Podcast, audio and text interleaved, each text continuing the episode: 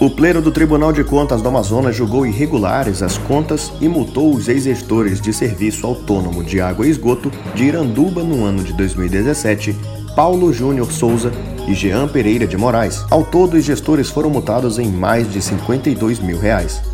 O julgamento aconteceu durante a 27ª sessão ordinária, na manhã da terça-feira, 10 de agosto. Paulo Júnior Souza dos Santos foi diretor do órgão de janeiro a julho de 2017 e Jean Pereira de Moraes de julho a dezembro do mesmo ano.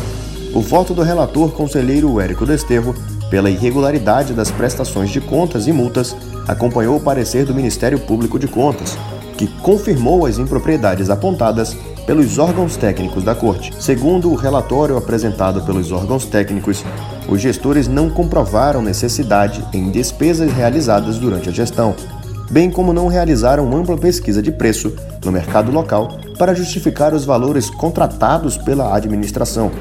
Além dessas irregularidades, os gestores não apresentaram atesto de execução efetiva de serviços contratados pelo órgão municipal. Paulo dos Santos foi multado em R$ 24.200.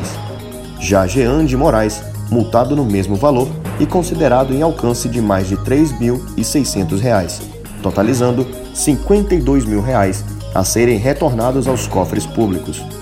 Os gestores têm o prazo máximo de 30 dias para realizarem os pagamentos ou recorrerem das decisões proferidas pelo Pleno.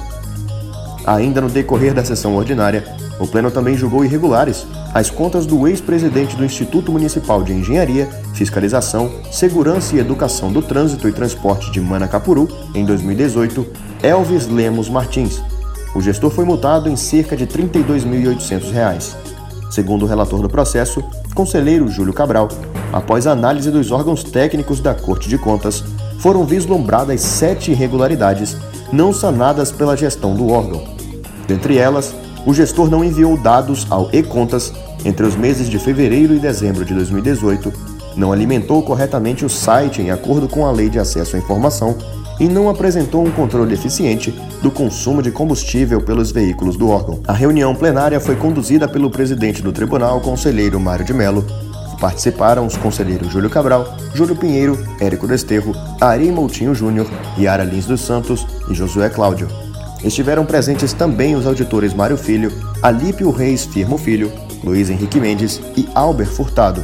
O Ministério Público de Contas foi representado pelo Procurador-Geral João Barroso. O presidente do TCE, conselheiro Mário de Mello, convocou a realização da 28ª sessão ordinária para a próxima quinta-feira, dia 19 de agosto, às 10 horas. A sessão será transmitida ao vivo pelas redes sociais do TCE, YouTube, Facebook e Instagram e pela rede e pela rádio web disponível em www.tce.am.gov.br.